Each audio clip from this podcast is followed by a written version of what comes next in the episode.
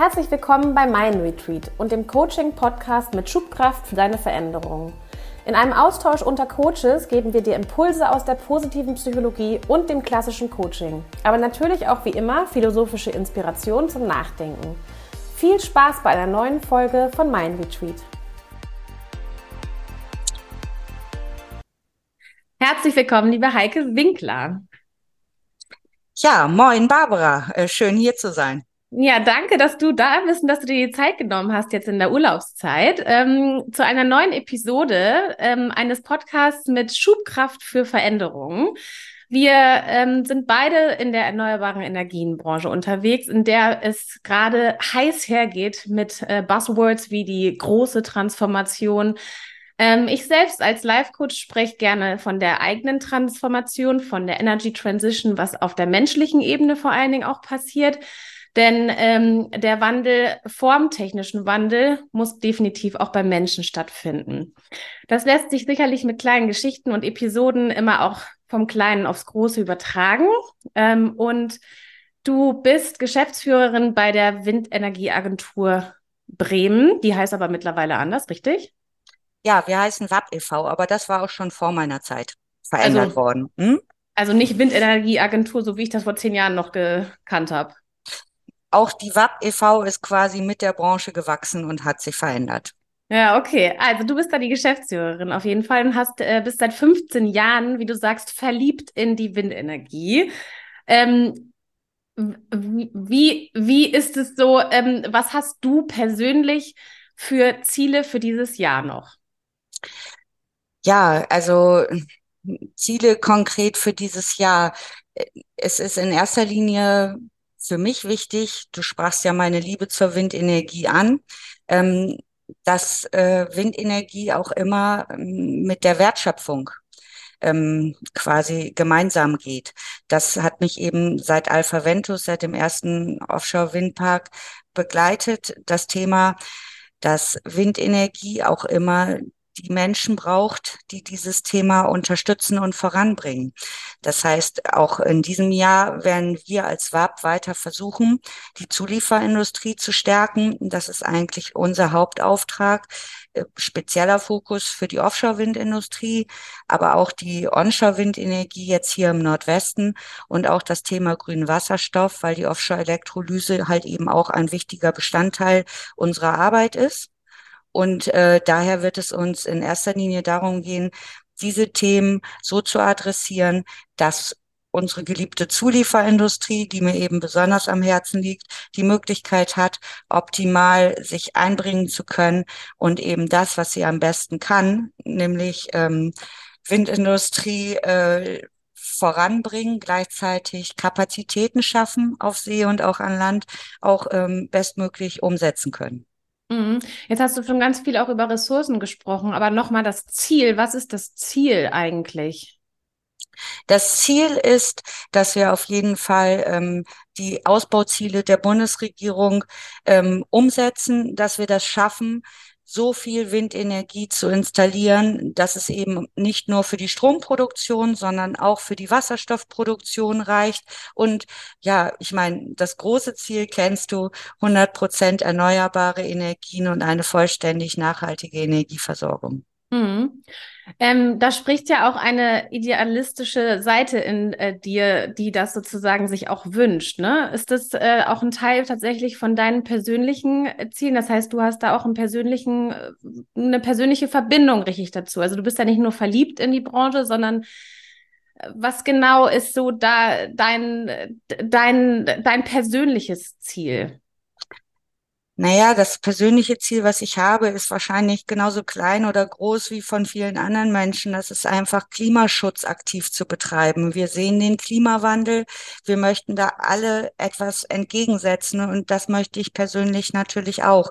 Und ich möchte gleichzeitig, dass ähm, die Transformation eben nicht nur auf der Ebene der Energie passiert, sondern gleichzeitig halt auch in der Industrie.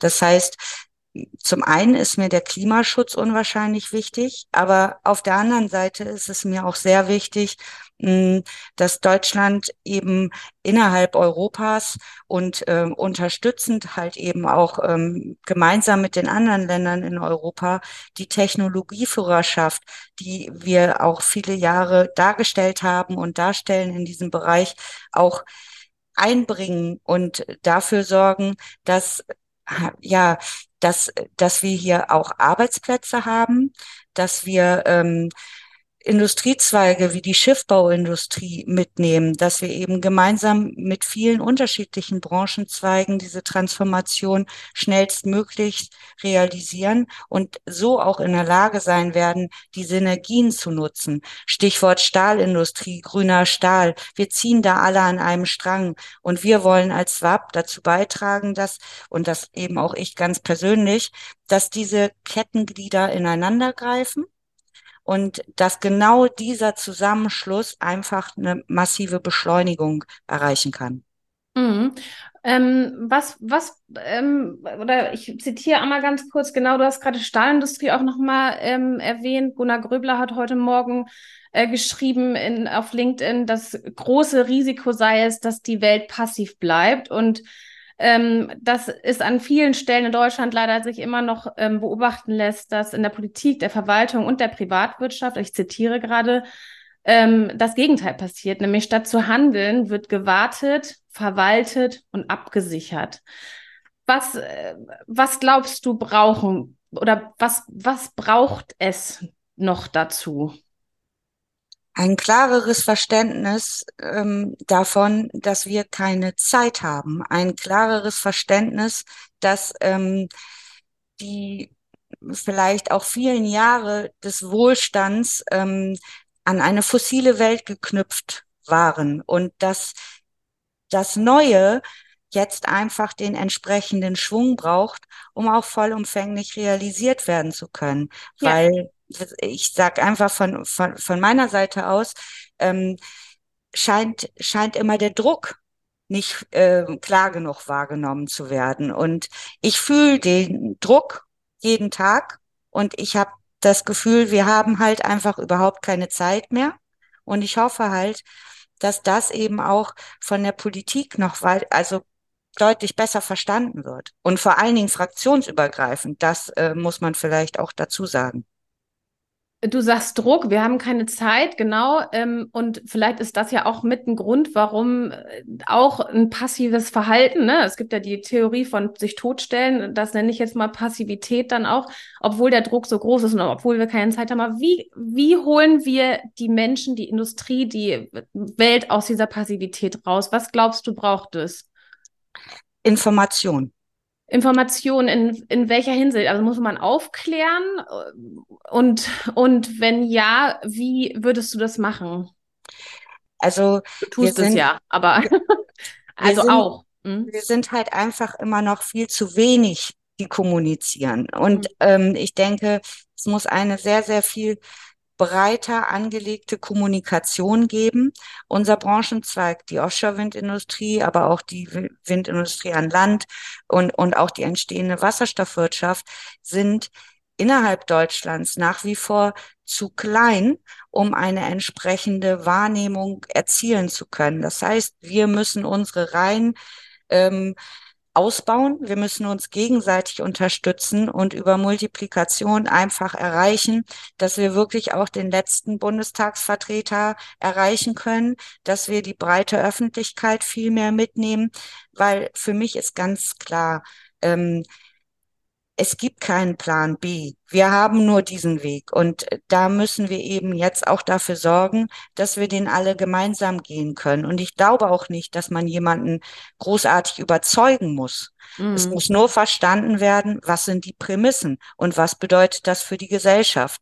Und wenn wir eben jetzt zu dem Zeitpunkt nicht gemeinsam voranschreiten, dann werden auch breite Teile der Gesellschaft ähm, perspektivisch auch in, in, in, ihrem, in ihrer Partizipation innerhalb der Gesellschaft beschnitten werden. Das heißt, wenn wir wenig Beschäftigung anbieten können in Deutschland, dann äh, hat das einen, ein, also das werden wir innerhalb der Gesellschaft sofort wahrnehmen und ähm, es gibt halt auch eine internationale Konkurrenz in diesem Bereich. Und wenn wir da nicht schnell genug sind und nicht schnell genug vorangehen, dann ähm, werden wir sehr stark auf Import angewiesen sein. Das wird uns sehr unab, also es wird uns sehr abhängig machen von anderen Entwicklungen um uns herum. Wir können das dann nicht mehr aktiv steuern. Und das ist etwas, wo ich eben einen Schwerpunkt sehe. Das müssen wir verhindern. Wir müssen positiv dafür kämpfen, dass wir den Bereich, den wir eben können. Das ist vom Ingenieurswesen bis zur Fertigung, das äh, ist der Servicebereich. Das sind so viele unterschiedliche ähm, Wertschöpfungskettenglieder, die wir da eigentlich abdecken können, dass wir das eben nutzen Mhm. und davon auch andere begeistern, weil letztendlich ist Klimaschutz halt kein Thema, was national zu lösen ist. Mhm. Es ist ein Thema, was wir weltweit umsetzen müssen und das geht nur über positive Beispiele mhm. und, und einfach auch ähm, die Überzeugungskraft, die daraus entsteht, dass es funktioniert. Und da haben wir ähm, in Deutschland schon ganz, ganz viel erreicht. Und mhm. ähm, ich glaube, das müssen wir jetzt noch, noch mal beschleunigen und das Totstellen, was du angesprochen hast. Ich sag mal so, ähm, so hätte es nie ein Wirtschaftswunder gegeben, also mhm. zurückblickend betrachtet. Das heißt, wenn nicht unsere Großeltern ähm, da anders gedacht hätten, dann wären wir heute nicht da, wo wir sind. Und dann mhm. könnten wir uns auch auf keinem Wohlstand ausruhen. Heißt, ähm, wir müssen jetzt einfach alle gemeinsam dazu beitragen, dass wir auch in der Perspektive wieder die Möglichkeit oder weiterhin die Möglichkeit haben, einen entsprechenden Sozialstaat ähm, anbieten zu können, darin leben zu können und eben auch gemeinsam diese Nachhaltigkeit in ein, ein, ein Wirtschaftserfolg umsetzen zu können. Ich, mhm. ich hoffe, du kannst das so nachvollziehen. Das ist vielleicht ein bisschen ähm, philosophisch, aber letztendlich ähm, für mich relativ pragmatisch, weil ich denke halt, ähm, Gerade die Stahlindustrie. Ich bin gebürtig äh, aus dem Ruhrgebiet, auch wenn ich äh, früh in den Norden gekommen bin. Ähm, das ist so ein wesentlicher Anteil auch ähm, unserer Gesellschaft. Also, dass, dass wir quasi Stahl produzieren und das wiederum in Maschinenbau ähm, umsetzen.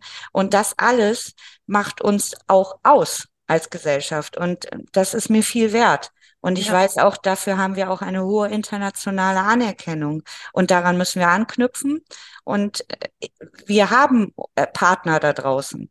Da sind viele Nachbarländer, die mit uns gemeinsam arbeiten wollen und dieses Stop and Go und langsam machen und äh, hier nochmal drüber nachdenken. Das funktioniert nicht. Wir leben nicht in einer Planwirtschaft. Ja. Man muss der Industrie und Wirtschaft Raum geben, und auch die Möglichkeiten und Grundlagen, das zu machen, was sie am besten können. Und das ist eben Wertschöpfung erfolgreich platzieren und umsetzen.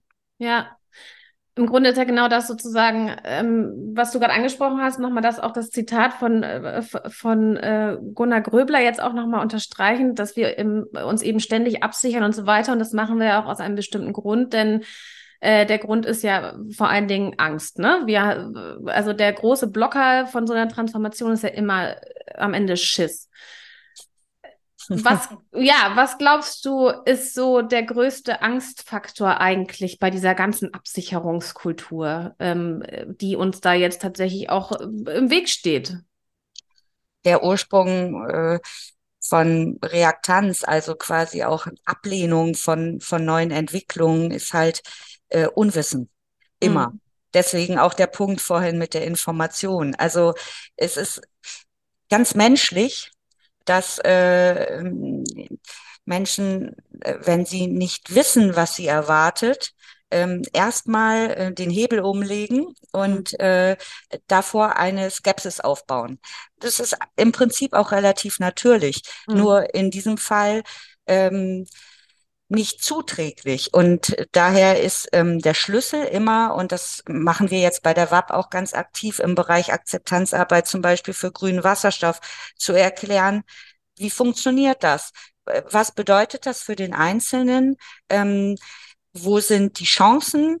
äh, wo sehen wir aber auch Risiken, um möglichst objektiv die Informationsgrundlage bereitzustellen, um so auch Reaktanz bestenfalls im Vorfeld schon entgegenzuwirken und mhm. Dann ähm, die andere Seite der Reaktanz ist die Akzeptanz. Das schafft Akzeptanz. Und das ist auch der einzige Weg, ähm, der mir zumindest bekannt ist, wie wir die breite Gesellschaft erreichen können, Reaktanz vermeiden beziehungsweise abbauen können und eben auch bestmöglichst schnell voranzukommen. Ähm, das, das ist der eine Punkt. Und der zweite, den du mir auch schon mal erzählt hast, ist, dass man eben entsprechend auch eine Fehlerkultur ähm, auch inkludieren könnte, sozusagen in so einen Transformationsprozess, um Ängste auch abzubauen, indem man einfach mit Fehlern äh, offen umgeht, zum Beispiel. Ich weiß von dir persönlich, dass du das auch selber lebst. Das heißt, äh, du schreibst deine Texte auch so, dass du manchmal kleine Fehler einfach aufbaust. Aber wie lässt sich das übertragen auch auf sowas? Also was, was ist da noch so ein Punkt, den man vielleicht auch auf die große Transformation sozusagen übertragen könnte, wenn man an diese Fehlerkultur denkt? Ja, ich meine letztendlich, und das hat unsere Branche zumindest im Offshore-Windbereich auch immer ausgemacht, es ist ein Trial-and-Error-Prinzip. Also wir müssen im Prinzip, nein, wie soll man das mal einfach sagen? Also, man darf sich nicht dadurch aufhalten lassen, dass ähm, man zu lange über Fehler nachdenkt, ähm, die passiert sind. Mhm. Fehler passieren generell. Es gibt nichts Perfektes. Und diese Fehler, die muss man dann halt einfach als was Positives annehmen. Mhm. Also, das heißt, wenn ich, wenn ich was falsch mache, ähm, ist das in meinen Augen und das gilt auch für das gesamte WAP-Team hier, einfach menschlich. Ähm, und, und da gibt es dann nichts mit dem Finger drauf zu zeigen oder dann geht es auch nicht darum zu sagen, oh mein Gott, das hat uns wunder was zurückgeschmissen. Ähm, das Einzige zum Beispiel, wo ich keine Fehlertoleranz sehe, ist im Bereich Sicherheit, wenn es um, um Unfälle geht, wenn Kollegen, äh, Kolleginnen in irgendeiner Weise ähm, gesundheitliche Risiken äh, riskieren würden. Das sind Themen, da gibt es wirklich keine Fehlertoleranz. Mhm. In allen anderen Bereichen wird es immer wieder Fehler geben, größere und kleinere. Und wenn wir diesem positiv begegnen und das als Chance begreifen und diese Fehler dann explizit nutzen, um zu verbessern, mhm. dann haben wir sehr viel gelernt. Und vor allen Dingen sind wir wieder bei diesem Punkt, äh, es beschleunigt Dinge. Ja. Das heißt, ähm, es macht einfach Synergien möglich, Zusammenarbeit besser und das ist vielleicht nur aus meiner Perspektive so, das kann ich nicht für alle sagen, aber ähm, was ich an dieser Branche so liebe, ist ähm, die Teamzusammengehörigkeit, das Miteinander. Ich liebe es, hierarchieübergreifend zusammenzuarbeiten. Nun gut, jetzt bin ich Geschäftsführerin, aber ich habe auch andere Rollen umgesetzt. Ich war auch freiberuflich unterwegs und ich, ich finde das ganz fantastisch, wie hoch die Wertschätzung untereinander ist. Mhm. Und genau das, finde ich, macht uns aus. Und das müssen wir auch nach draußen transportieren, um so einfach auch deutlich einladender auch für, für neue Kolleginnen und Kollegen zu werden. Und das geht auch einher mit dieser Fehlerkultur, mhm. weil wenn wir Angst aufbauen vor Fehlern, passiert im Prinzip dasselbe wie bei der Angst vor Veränderung. Und mhm. insofern sehe ich wirklich eine große Chance darin, dass ähm, man sich dem gegenüber professionell aufstellt diese Überlegungen von vornherein einbaut, um so einfach für alle eine, eine bessere Zusammenarbeitskultur zu schaffen und, und ein, ein schöneres gemeinsames Arbeiten zu ermöglichen. Ich glaube, das birgt ganz, ganz viel Chance und hm, ich sag's jetzt mal ganz persönlich aus meiner Perspektive, es macht einfach auch Spaß. Also ja. es ist toll, es, es macht Spaß und dann kann man sich auch immer sehr gut auf Augenhöhe begegnen und voneinander viel besser lernen. Ja, ja. Schön, das, äh, das hast du toll gesagt. Ähm, ich würde wahnsinnig gerne nochmal ähm, reinsurfen in deine Erfahrung ähm, aus dem ersten Windpark, den du ja auch begleitet hast, Alpha Ventus. Vielleicht kannst du da nochmal so ein, ähm, wenn du zurückblickst, nochmal schauen, was da sozusagen die Schwierigkeiten, aber nachher auch das Gewonnene daraus ähm, als Erkenntnis ähm, sich übertragen lässt. Naja, in dem Fall habe ich ja auch nur ein, eine Rolle in diesem Prozess dargestellt. Das heißt, ich kann das ganz schwierig für, für alle Kettenglieder sagen, aber ich kann sagen, was meine Quintessenz aus dem Alpha Ventus Projekt, ähm, und wir haben ja damals ähm, mit zwei Herstellern an diesem Projekt gearbeitet, also kann ich das best, bestenfalls für die Seite Areva Wind Advent quasi ähm, zusammenfassen. Und was, was da eben sehr, sehr spannend war, war, mh, hm, man war sehr stark darauf angewiesen, dass wirklich die Zusammenarbeit optimal funktioniert hat. Man hatte zum Teil sehr, sehr wenig Zeit und es musste ein ganz hohes Maß an Abstimmung erreicht werden, um einfach sicherzustellen, dass alle Gewerke ähm, optimal miteinander funktioniert haben. Und das wiederum hat natürlich auch einen gewissen Druck ähm, aufgebaut in Richtung Teamarbeit. Mhm. Gleichzeitig ist darüber eine, eine immense Identifikation entstanden. Das heißt, ich bin mit vielen Kollegen von damals weiterhin in Kontakt. Ähm, wir begleiten uns auch international gesehen. Die sind jetzt vielleicht in UK oder in Taiwan. Und aber trotzdem ist das eine, eine verbindende Erfahrung, ähm, ja, die die ich so in der Form auch nicht wiedererlebt habe, aber im Prinzip, naja, weil es wirklich ein Pionierprojekt war, ja. aber äh, ähnliches oder das Schöne aus diesem Projekt, das habe ich auch in vielen weiteren Projekten dann wiedergefunden. Und es ist einfach ein gutes Gefühl, wenn alle dasselbe wollen und mhm. wenn man das dann auch noch schafft und ja. dann im Ergebnis sieht, es funktioniert und es, es, es, es ist einfach, ähm, das ist ganz schwierig äh, zu, zu vermitteln, aber wenn ich heute in einen Offshore-Windpark fahre und oder auch zu Alpha Ventus, das ist ein wahnsinnig erhebendes Gefühl, diese wunderschönen Anlagen drehen zu sehen, dieses langsame, trotzdem gleichzeitig sehr kraftvolle und dann sieht man in der Leitwarte, welche Strommengen produziert werden. Und das ist so, ja, das ist vielleicht, vielleicht äh, bin ich da auch ein bisschen äh, so emotional, aber das ist wirklich ein wahnsinnig bewegendes Erlebnis. Und ich mhm. weiß halt, dass uns das disziplinübergreifend, also vom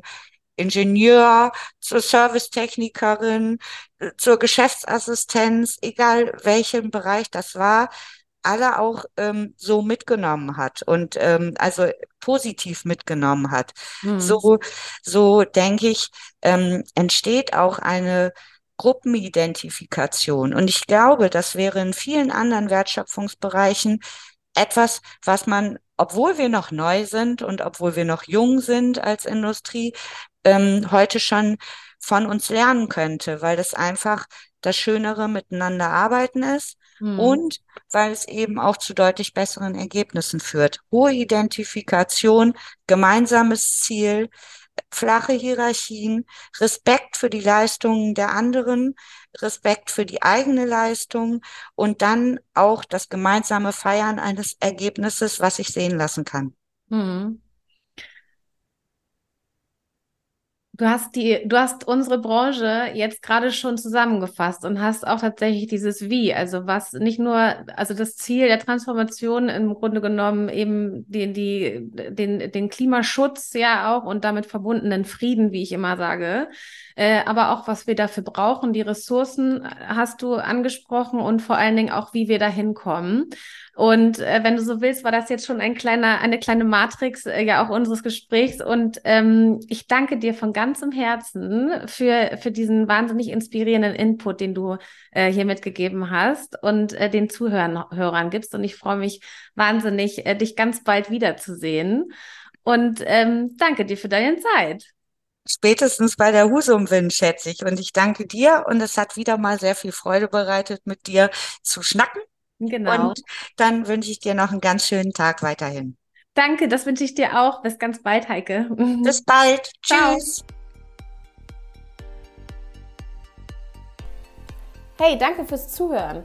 Danke auch fürs Teilen und Liken. Auf deine Anfragen und Wünsche für die nächsten Themen freue ich mich total unter kontakt at mindretreat.de. Bis ganz bald, deine Barbara May.